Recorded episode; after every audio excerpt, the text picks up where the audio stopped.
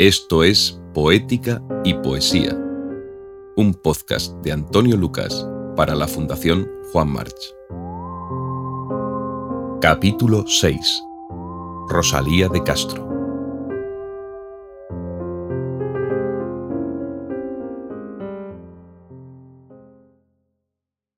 Ahora podemos decir que sucedió exactamente así.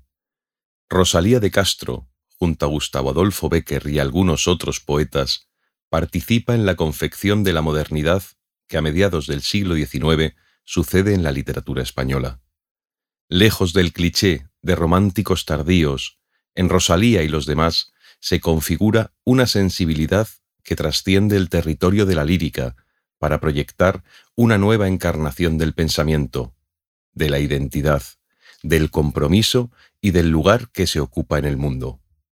Un mundo en plena efervescencia que reclama un espíritu renovado que abrace el porvenir con una sensibilidad más sofisticada, más contundente.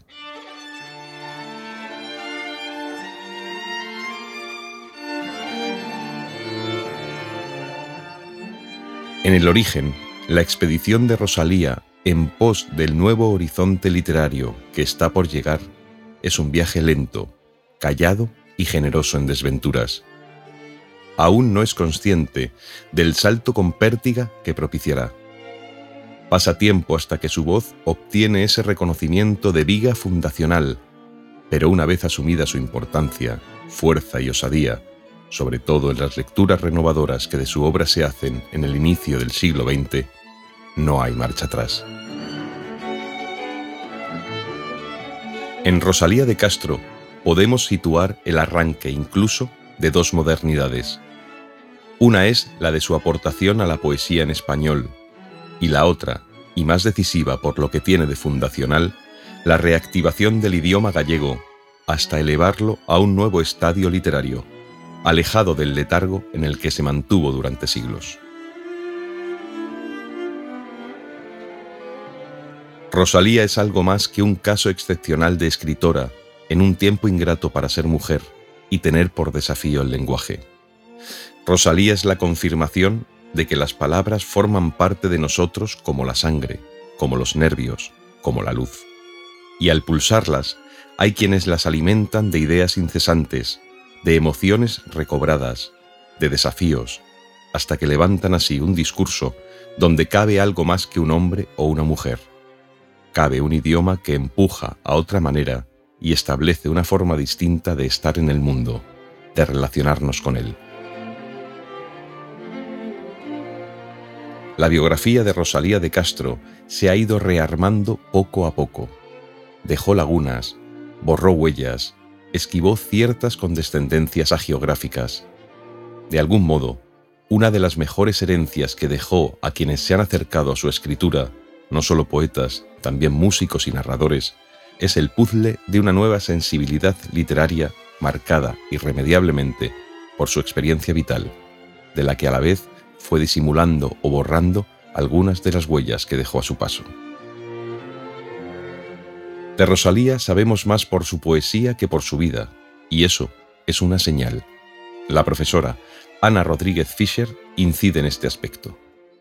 Rosalía sería en principio, si nos fiamos de su obra o si nos guiamos de su obra, una persona sin biografía y sin embargo fue una mujer con un hecho real que condicionó su vida desde su nacimiento, que posiblemente explique eh, bueno, las varias sombras negras que se proyectaron sobre la figura de Rosalía y eh, una de las imágenes que sobre ella se forjó fundamentalmente apoyada en su condición eh, de mujer y en una imagen en la cual más o menos se nos presenta como una mujer eh, espontánea, sin formación.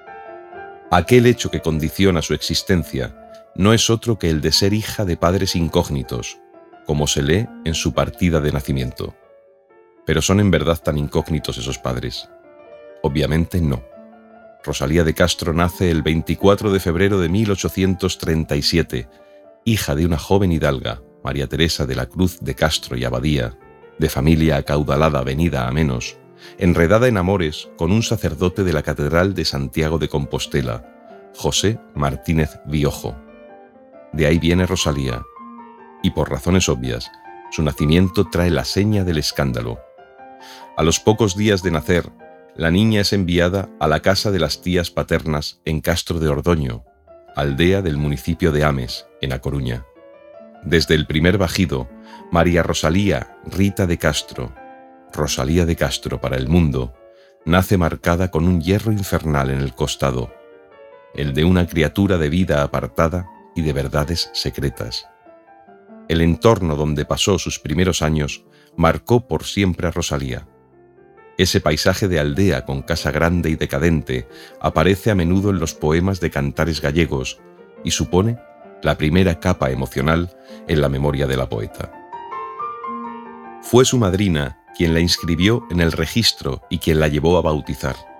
Rosalía es casi una huérfana, una criatura furtiva, un desamparo, como ella misma apunta en el poema 33 de los Cantares Gallegos.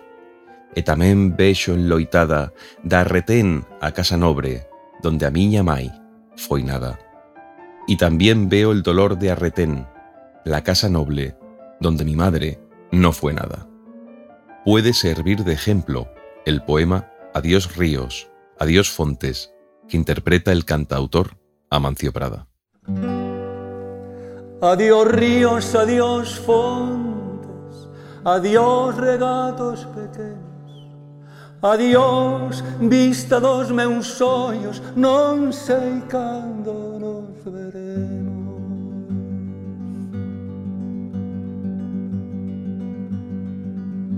Miña terra, miña terra, terra donde meu criei, Hortiña que quero tanto, figueiriñas que plantei, Parados ríos, arboredas, pinares que move o vento, Paxariños piadores, casiña do meu contento Muiño dos castañares, noites claras de luar Campaniñas timbradoras da igresiña do lugar Amoriñas das silveiras que eu lle daba o meu amor que a miñiño santro millo, adiós para sempre, adiós.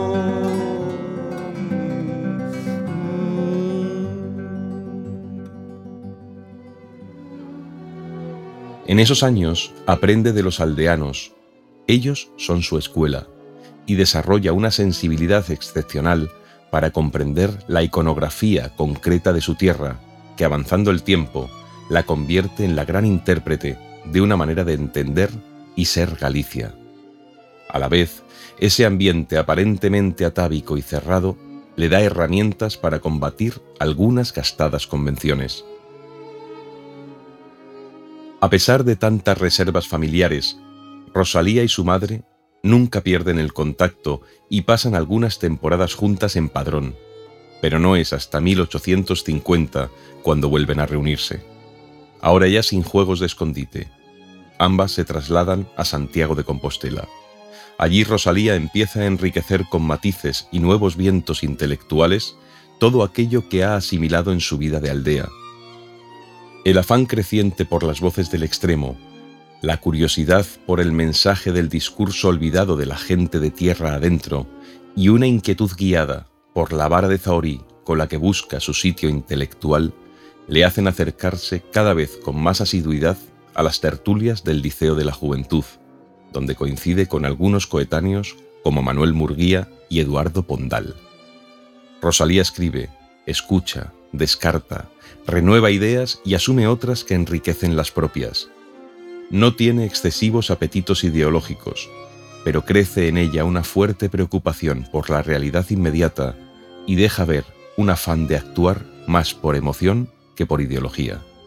Los primeros ecos de su condición de gallega con orgullo de destino empiezan a concretarse. Lo explica Ana Rodríguez Fischer. Era un ambiente en el cual se había procedido a mm, aplacar o mm, controlar y silenciar un primer movimiento em, de exaltación nacionalista, diríamos hoy, un primer movimiento de reivindicación de una identidad propia, muy en consonancia, naturalmente, no solo con toda la historia española del siglo XIX, sino muy en consonancia con eh, las corrientes que, derivadas del primer romanticismo histórico, postulaban aquel Vollgeist, aquel espíritu de los pueblos herderiano, y por ello el interés, la curiosidad, la atención a cualquier signo fuese un cantar popular, fuese una tradición, fuese una leyenda, fuese un monumento artístico, fuese una lengua propia que pudiera ser signo de una identidad nacional, de una identidad propia. En aquel ambiente, Rosalía toma posición y recibe las primeras atenciones. No tuvo, de origen, un marcado apetito político, pero sí una fuerte preocupación galleguista que va en aumento, y un afán emocional de actuar en favor de lo propio, de la identidad de un mundo aún escaso de seguridad en sí mismo, de orgullo. La poeta acumula experiencias y en 1856 se traslada con su madre a Madrid. Ese cambio fue importante porque generó en ella una desconocida sensación de saudade, de extrañamiento, de nostalgia que se infiltra en su poesía, en sus artículos, en sus relatos, y carga la fuerza en la demarcación de la identidad gallega. Pero la joven Rosalía no se deja abatir, desarrolla un coraje con el que sobreponerse a sus enfermedades sucesivas, a sus morriñas, a las zancadillas que le salen al paso por ser mujer en un mundo de literatos fanfarrones.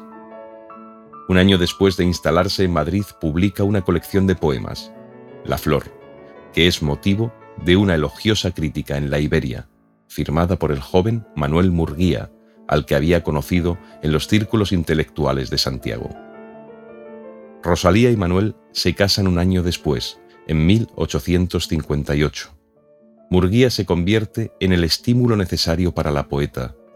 La admira, le aviva aún más la sed de escribir muestra hacia ella una devoción literaria. Rosalía lucha contra los contratiempos de su salud. Murguía es el contrapeso de la balanza contra el desánimo y el desencanto. Parecen felices a mitad de camino entre la inteligencia y la neurosis. Y mientras, ella desarrolla una actitud contestataria, de ideas fuertes, afianzando un cierto carácter irascible. Unos años después, en 1863, publica, alentada por Murguía, sus Cantares Gallegos, un libro que tiene su dosis celebratoria más allá de las soledades y las penumbras que aloja. Son 36 poemas de notable potencia expresiva, deudores de la voz popular y el coloquialismo, donde deja evidencia de su ascripción a una cultura y un folclore que ella dignifica. Este libro de éxito notable, sitúa a Rosalía en el mapa lírico de su tiempo. Son años de agitación social y política, pero también de revelación emocional e intelectual para la poeta, que hace valer sus convicciones en un mundo y en un momento donde el desafío de ser mujer impone unos fuertes aranceles sociales. Estás escuchando Poética y Poesía, un podcast de Antonio Lucas para la Fundación Juan March.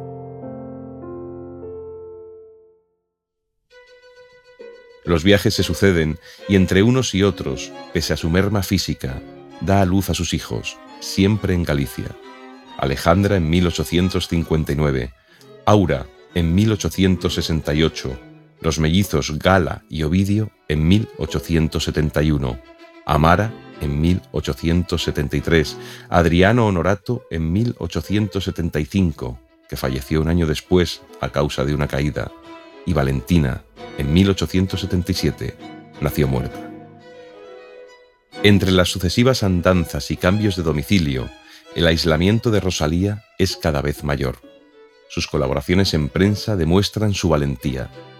Había publicado también novelas como La hija del mar, en 1859, donde ya había una reivindicación del espacio y la mujer. Flavio, en 1861, o El caballero de las botas azules, una sátira sobre la ignorancia de parte de la sociedad madrileña. Rosalía es ya una de las voces imprescindibles de la literatura de aquel periodo, que va más allá de un romanticismo pastelero. y en 1870 sucede algo extraordinario que alcanzará pleno sentido muchos años después. El encuentro de la poeta gallega con Gustavo Adolfo Becker. Es poco antes de que Rosalía fije su residencia definitiva de nuevo en Galicia. A partir de 1871 no vuelve a salir de su tierra, después de armar gran parte de su obra en gallego, desde fuera de su territorio mítico.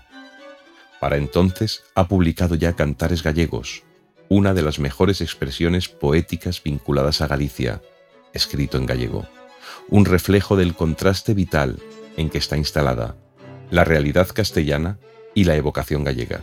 Lo concreta aquí Ramón Piñeiro. Pero ese libro marca unha verdadeira revolución mm, cultural en Galicia, porque con ese libro Rosalía logró convertir la lengua gallega, la lengua popular, la lengua que durante siglos había estado marginada de la cultura escrita, pues convertirla en lengua literaria, convertirla en lengua poética, eh, poética de, de, de cultura escrita. Eh, dio un paso realmente revolucionario en la historia de la cultura gallega. Y sus influencias fueron profundas. A partir de ahí, pues eh, la secundaron, la siguieron, esa, esa, iniciativa la siguieron Pondal, la siguieron Curros, la siguieron otras grandes figuras de la poesía gallega. Para entonces está volcada en la reivindicación del idioma propio y se convierte de algún modo en portavoz de los asuntos de Galicia, emocionales, atávicos y colectivos Rosalía no es una epígona del romanticismo, sino que abre un surco propio en la literatura, el feminismo y el compromiso ecologista que proyecta desde su escritura. La mala salud es un inconveniente cada vez más preocupante, pero el fervor creciente por su obra es una evidencia. En 1880 aparece Follas Novas, un libro de poemas, el último que escribe en su lengua materna, que continúa la temática de cantares gallegos pero de una manera más honda, más desoladora, más radical de actitud y más atenta a los sufrimientos colectivos de Galicia, el apartamiento, la humillación del pueblo, el menosprecio hacia algunas de sus costumbres. Follas Novas no logra el éxito de los cantares porque es un conjunto de poemas de carácter más severo. Crece la veta de su timbre existencial y social, su rebelión, y a la vez lo envuelve todo de intimidad, de identidad, de singularidad. Yo soy libre, nada puede contener la marcha de mis pensamientos, y ellos son la ley que rige mi destino, dice. Como sostiene el profesor José María Valverde, a Rosalía hay que entenderla fuera del particularismo de Gaita. A la vez, el trabajo en prensa le da un barniz de mujer polémica, de caudalosa modernidad, y en él hace uso del español y de su lengua originaria, indistintamente. Un año antes de morir, en 1884, publica el último libro de poemas, En las orillas del Sar. Esta vez, como ya había anunciado, escrito en castellano. Rosalía nunca ha dejado de ser una escritora incómoda. El suyo es un combate contra todas las convenciones. En estos poemas finales, despliega un tono trágico que tiene su raíz en las difíciles condiciones que rodearon el final de su vida, probablemente igual de crudas que las de su origen, pero Rosalía era ahora más consciente. Ramón Piñeiro da las claves. Insiste en que desde niña estuvo continuamente en, peligro de muerte, en continuas situaciones de peligro de muerte. Es decir, que es una mujer que toda su vida estuvo enferma, que tuvo su, vida condicionada, limitada y eh, torturada por la presencia de la enfermedad y por la proximidad de la muerte.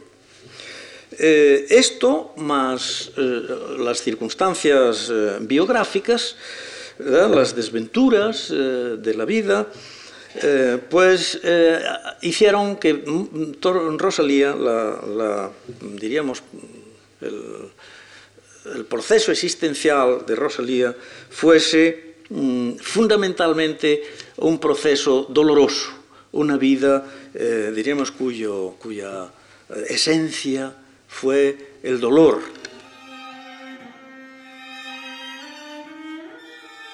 A los 48 años, devastada por un cáncer de útero, Rosalía de Castro muere en 1885 después de tres días de agonía. Fallece en Padrón, donde pasó, paradójicamente, los momentos más felices de su vida cuando era niña. Dispuso que se la enterrase en el cementerio de Adina y pidió un ramo de pensamientos, la flor de su predilección. Lo llevaron hasta su cama, ella se lo acercó a los labios y sufrió un ahogo que fue el comienzo de su agonía. Delirante, y nublada la vista, dijo a su hija Alejandra, Abre esa ventana que quiero ver el mar, y cerrando los ojos, expiró. Desde Padrón es imposible ver el mar. Son de gran misterio estas palabras en boca de alguien para quien el mar fue una perenne tentación de suicidio. La noticia de su muerte impacta más allá de Galicia. Rosalía es un faro de costa ya de muchas cosas, y entre ellas de la lucha por el reconocimiento del lugar de la mujer en una sociedad, la que le tocó vivir, patriarcal, amurallada y muy refractaria a valorar el papel cívico de las artistas, de las creadoras, de las ciudadanas que protestan. Rosalía de Castro está más allá de las muchas interpretaciones que se dieron de ella durante buena parte del siglo XX. Ni romántica tardía, ni folclorista de tierra adentro, como tampoco esa figura pálida de la poeta reducida a la emocionalidad del terruño. El tiempo ha permitido al fin contemplar su figura, tan enigmática en algunos momentos como la de una de las autoras de voz más firme y trascendente del último compás del siglo XIX. Pionera y clásica, plena de coraje y silenciosa, valiente y trágica. Azorín logró un preciso retrato de ella en pocas líneas, es una de las más delicadas, de las más intensas, de las más originales poetas que hay en España. Algo que no ha dejado de ser. Su fuerza, más de un siglo después, sigue intacta, igual que su verdad.